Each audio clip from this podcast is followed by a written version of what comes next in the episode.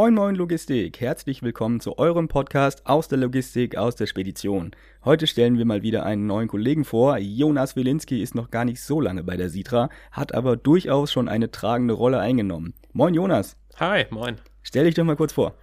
Ja, äh, was soll ich groß sagen? Also äh, ich bin Jonas, 26, äh, bin seit einem halben Jahr aus dem Masterstudium raus, habe zwischen Bachelor und Master auch schon mal gearbeitet ähm, und dann ja vor einem halben Jahr hier bei der Sitra eingestiegen und sitze jetzt hier zum ersten Mal im Podcast und bin sehr gespannt. Zum ersten Mal. Wir haben dich endlich mal kobern können. Du bist ja auch sehr beschäftigt und hast wenig Zeit für unsere kleinen Podcast-Aufnahmen. Deswegen umso schöner, dass wir dich jetzt endlich mal reinholen konnten. Ja. Äh, fangen wir ganz vorne an. Bist du eingeboren oder zugezogen? Bist du Hamburger? Nee, ne? Ich bin nicht Hamburger. Nee, ich bin in der Tat schon ein bisschen rumgekommen. Also äh, ursprünglich komme ich aus Steinhagen bei Bielefeld also wer von den Hörern hier den Steinhäger kennt, der kommt da aus, aus meinem kleinen Dorf. Äh, das, das ist ein Schnaps. Ah. So ein Absacker, so ein typisch Altherrengedeck, was weiß ich. Ah ja, ich weiß, äh, kann mir schon vorstellen, was es ist. Ja, ja, genau. So genau so irgendwie jede Region, ne? Sowas, so was eigentlich niemand trinken will, aber genau. Dann, ja. So ein Kornbrand, glaube ich, oder Wacholderbrand ist das, glaube ich. Ja, naja, nee, aber äh, genau ursprünglich daher, dann ähm, aus Steinhagen mit 18 rausgezogen nach Kiel für einen Bachelor Wirtschaftsingenieurswesen. Ähm, hab da auch gut durchgezogen und bin aus Kiel dann nach Stuttgart gezogen in den Süden und hab da die Schwaben mal besucht, hab da anderthalb Jahre gearbeitet insgesamt. Ähm, ja, und von dort aus dann nach Hamburg für den Master hier an die TU, weil die TU einfach ein super Angebot hatte und äh, deswegen bin ich hier gelandet. Aber ich muss sagen, dass es mir in Hamburg und insbesondere im Norden eigentlich bisher am besten auch gefallen hat. Ja, gut, wenn du vorher schon in Kiel warst, dann hast du ja schon so das eine oder andere aus dem Norden gesehen, schätze ich. Auf jeden Fall, ja. Und dann hat Merlin dich direkt aus der TU gekobert und äh, bei uns reingeholt. Merlin hat mich direkt gekobert, ja. Nee, da, also der Kontakt kam dann zustande über die Masterarbeit. Die habe ich am äh, LOGU, an dem Institut für mhm. Logistik und Unternehmensführung, äh, gemacht, wo Merlin ja auch äh, zufälligerweise äh, extern promoviert. Und äh, darüber kam der Kontakt zustande, dass ich meine Masterarbeit äh, quasi vorgestellt habe in so einem Panel und habe dann äh, darüber auch einen Fragebogen geführt. Ähm, ja, und Merlin saß da auch mit drin und hatte mich danach dann auch direkt äh, angesprochen, weil er hier ja so ein oder zwei Themen, mhm. Digitalisierungsthemen hat. Genau. Da ist Merlin immer fix. Der hat auch ein Händchen für. Und ein halbes Jahr bist du schon wieder hier. Ja, ja. Es ist, geht schneller rum, als man denkt. Das stimmt. Zeit fliegt, wenn man Spaß hat, sagt er ja immer. Ja. Ja. da hätten wir auch schon geklärt, wie du zur Sitra gekommen bist. Merlin hatte den richtigen Riecher und hat dich einfach äh, direkt von der TU geholt und eingestellt.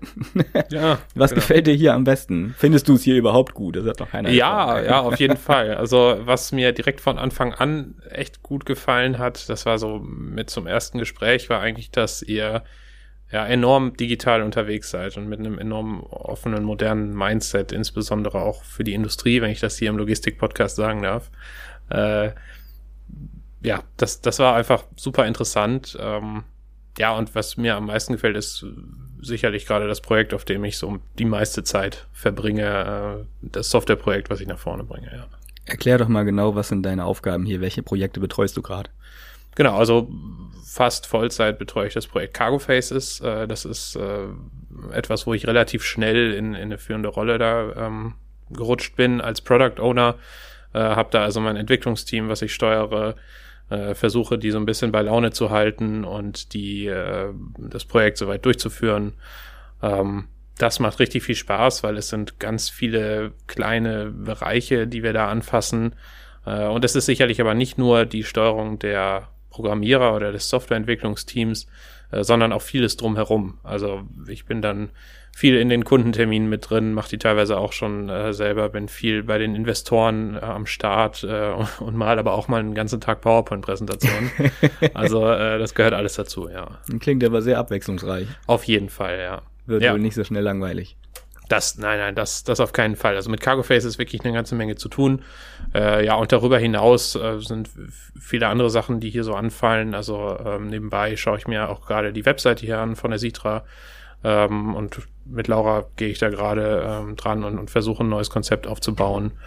Ja, viele kleine Dinge. Vieles im Kommen. Aber jetzt hast du viel von Cargo Faces gesprochen. Äh, was kann Cargo Faces? Was soll Cargo Faces können? Können wir da ins Detail gehen oder ist es schon zu weit vorgreifend? Nein, auf jeden Fall. Also Cargo Faces soll letztendlich die Logistik vereinfachen. Ne? Also mit Cargo Faces wollen wir eine Plattform bieten, äh, irgendwo auch eine demokratische Plattform, also kein Winner-Takes-it-all-Prinzip, also eher eine Plattform, die uns allen irgendwo hilft, äh, die Probleme in der Logistik anzugehen in einer relativ klugen und smarten äh, Art und Weise. Also wenn wir uns beispielsweise das, das äh, Container-Business aktuell anschauen, was ja wirklich noch relativ manuell funktioniert und äh, die dann Tools heutzutage verwenden, die eigentlich nie dafür gemacht wurden, wie so ein Outlook, was dann als Chatprogramm verwendet wird.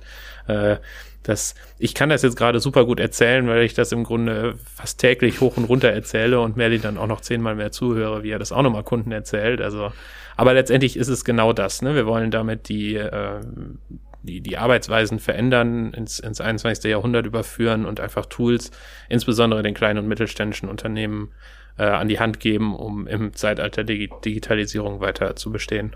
Also gerade die Effektivität in den Vordergrund zu bringen und Maßnahmen einzuleiten, die hätten schon vor 10, 15, 20 Jahren in Betrieb gehen können. Ja, exakt. Und darüber hinaus dann natürlich auch versuchen, die Daten, die dann dabei entstehen oder abfallen, äh, ja, auf eine kluge Art und Weise zu verwenden.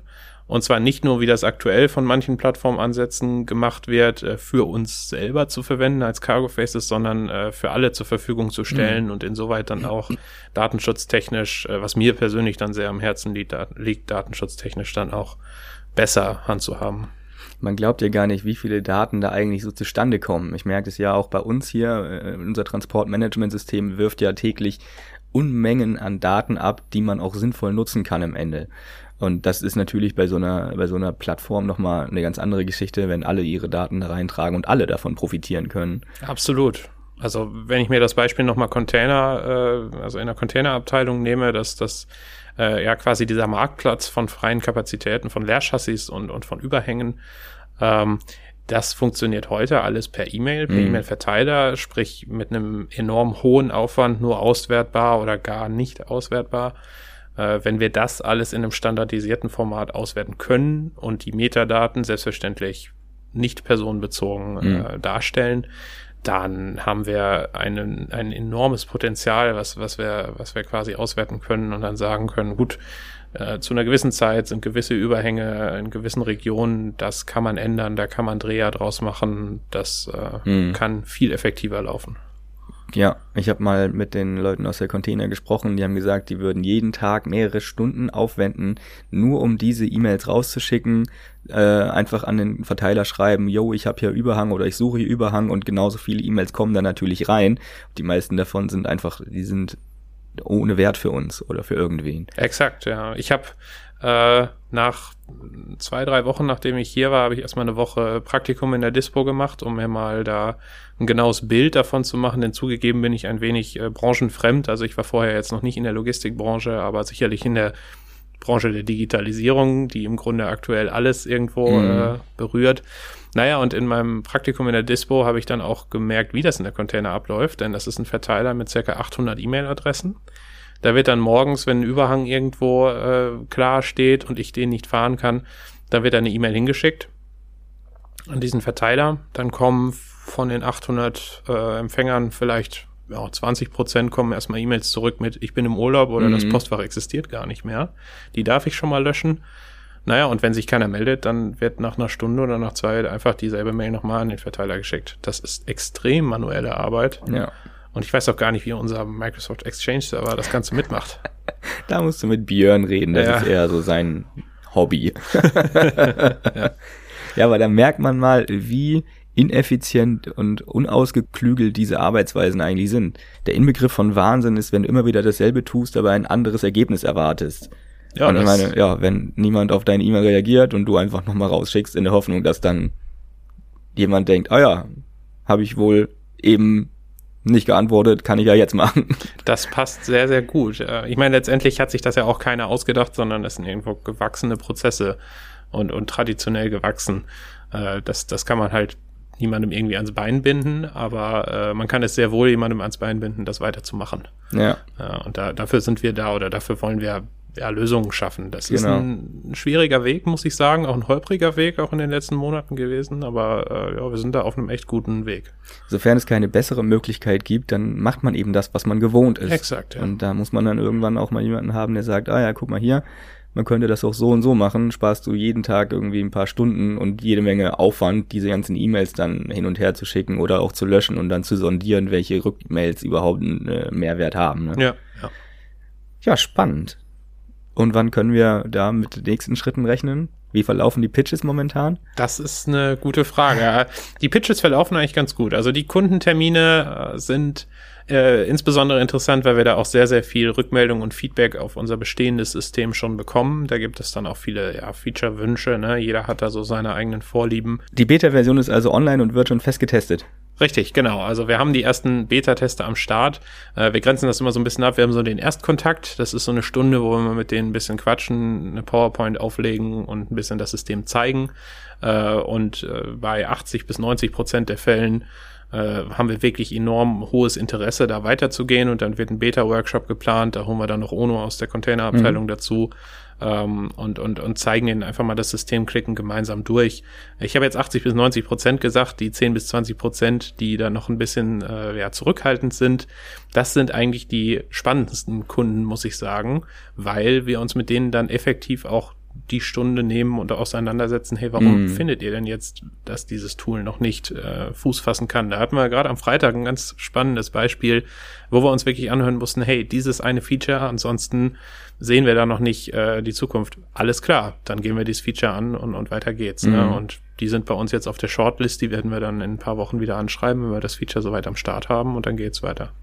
Richtig, richtig spannend. Ich bin wirklich sehr äh, gespannt, wie es da weitergeht und wann da die nächste Version am Start ist.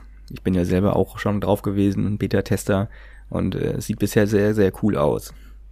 Ja, das freut mich. Jetzt bist du sechs Monate hier. Wie waren so die ersten sechs Monate? Du hast schon einiges gesehen. Du warst schon in der Dispo, hast ein kleines Praktikum gemacht. Du hast die äh, ersten Projekte übernommen, bist also Hals über Kopf äh, irgendwie in Arbeit versunken. Ja, kann man so sagen. Ne? Also die, die ersten Monate waren super spannend. Zum einen den Speditionsalltag mal kennenzulernen, auch die Arbeit in der Spedition. Aber zum anderen natürlich auch, da ich viel interdisziplinär unterwegs bin, auch mit den Softwareentwicklern, was jetzt Cargo Faces angeht, äh, ja auch, auch die Arbeit im, im mittelständischen Softwareentwicklungsbereich. Ähm, das war richtig klasse äh, mit anzusehen und auch relativ schnell da das, das Team irgendwie äh, unter, einen, unter eine Hand zu bekommen. Ähm, ja, jetzt gerade ist es so, dass ich immer mittwochs den Teamtag bei den Liners, bei dem Softwareunternehmen mache, äh, was super wichtig ist, um die Entwickler auch zusammenzubringen, um so Brainstorming-Sessions zu machen, die nicht immer nur auf Microsoft Teams Mhm. laufen oder so. Äh, genau, und den Rest der Zeit äh, verbringe ich dann hier und hole mir auch für Cargo Faces enorm viele äh, Ideen und, und viele Anreize aus den Abteilungen. Das, das ist das, was, was es hier auch irgendwo ausmacht, ist, dass ich das Projekt äh, nicht nur irgendwie im, im Kämmerlein für mich selber Mhm. entwickle, sondern äh, da auch einfach runtergehen kann und fragen kann, hey, hier, ich habe ein neues Feature, willst du das mal angucken? Ja. Und zum Beispiel Ono sagt dann, jo, passt, aber äh, es ist in der Logistik so und so. Ja, da Ja. habe ich einfach nicht die Expertise und da, das kann ich mir relativ schnell dann holen. Fände ich auch wichtig, dass man nicht an der Praxis vorbei entwickelt, ne? Weil oft entsteht so eine Idee und dann wird es alles sehr theoretisch angegangen und am Ende hat man was, was cool funktioniert, aber was niemand gebrauchen kann. Ja, exakt, ja, ja. Cool. Ich glaube, so zum, zum rein technischen und äh, beruflichen können wir das jetzt hier abschließen. Erzähl noch was Persönliches über dich. Hast du irgendwelche Hobbys, von denen wir wissen sollten? Hobbys, von denen ihr wissen solltet. ei, ei, ei. Ja, ich darf mich äh, mit Merlin und noch so ein paar anderen zu dem Clan der Golfer zählen. Ah, Das äh, wird immer so oder so aufgenommen. Nein, aber ich, äh, ich spiele in der Tat Golf, seit ich denken kann. Äh, von meinem Vater schon geprägt und habe das in der Jugend oder in der Kindheit auch leistungsmäßig gemacht. Äh, bin dann im Studium so ein bisschen Hab das so ein bisschen hab schleifen lassen, sage ich mal. Das hatte mehrere Gründe, vor allem dann aber auch, dass immer weniger Zeit dann irgendwo auch da war. Später im Studium ging es dann wieder ganz gut. Ähm, genau, aber das macht mir sehr viel Spaß. Natürlich auch so ein saisonabhängiger Sport. Ich bin auch so ein Saisonmensch, muss ich sagen, denn mein zweites großes Hobby, was sich so in den letzten Jahren ausgeprägt hat, ist das Segeln. Was mir auch sehr viel Spaß macht, was leider aber auch nur im Sommer funktioniert. äh, genau, das sind so die zwei großen sportlichen Aktivitäten, wo, ich viel unterwegs bin. Hast du, das ist jetzt wieder so eine Frage, die, die, die wir in fast jedem Insight stellen, hast du den einen großen Traum im Leben? Den einen großen Traum im Leben, das ist eine, da habe ich mich gar nicht drauf vorbereitet. Das ist eine interessante Frage. Ja, perfekt. Gleich aus dem Handgelenk schütteln. Das Gleich aus dem Handgelenk. Ja. Den einen großen Traum im Leben, das klingt jetzt vielleicht ein bisschen äh, ja, klischeehaft, letztendlich ist mein Traum, dass ich in meiner Arbeitszeit, die irgendwie so die meiste Zeit meines Lebens einnimmt, äh, etwas mache für, wie soll ich das sagen, wo ich mich mit wohlfühle oder wo ich etwas erreicht habe. Das klingt jetzt weit gegriffen, aber letztendlich weiß ich, dass ich eine ganze Menge Zeit in meinem Leben für die Arbeit verbringen werde und ich kann mich persönlich nicht damit abfinden, dass das ja die meiste Zeit einfach nur zum Büro gegangen, abends nach Hause gegangen, vielleicht noch irgendwie was gemacht und äh, meine mhm. 30 Tage Urlaub und fertig. Ja. Also da bin ich absolut äh, irgendwie ein Fan davon, was zu bewegen für mich selber und für die Gesellschaft auch irgendwo. Vielleicht ist das auch ein Grund, warum ich zu Cargo Faces auch gekommen bin, weil das zum ja, so ein, so, ein, so ein kleiner Kreuzzug in der, in der Plattformökonomie ist, ja, ähm, wo, wo es nicht nur um die Datenkraken geht und Winner takes it all Prinzip,